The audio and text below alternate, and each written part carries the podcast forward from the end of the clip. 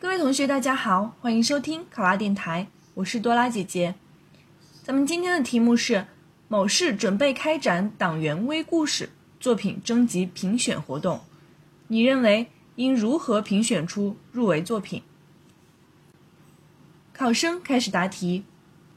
开展党员微故事作品评选活动，有利于增强年轻人对党的了解和热爱，普及党史。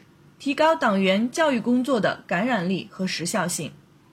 为了从所有入围的党员微故事的作品中选出最优秀的作品，我认为要做到以下几点：第一，宣传，广泛宣传党员微故事复选采用网上大众投票的方式，并通过政府网站、官方微博、微信等方式公布投票的网址、投票的时间和投票的规则。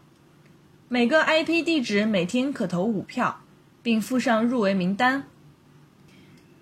第二，投票，将入围的党员微故事作品放到市委党建部门创办的“党的故事”微信平台中的党员微故事栏目，根据点击数和点赞数评出周冠军、月冠军、年度总冠军。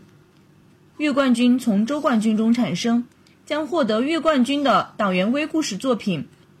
刊载到市委党建部门工作简报上，最终通过年底组织投票，从月冠军中评选出年度总冠军。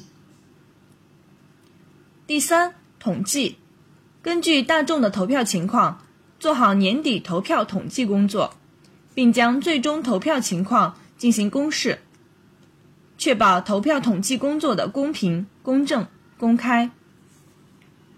考生答题完毕。想要获得本题的思维导图以及更多的公考资讯，请关注“考拉公考”微信公众号。上考拉，考上了！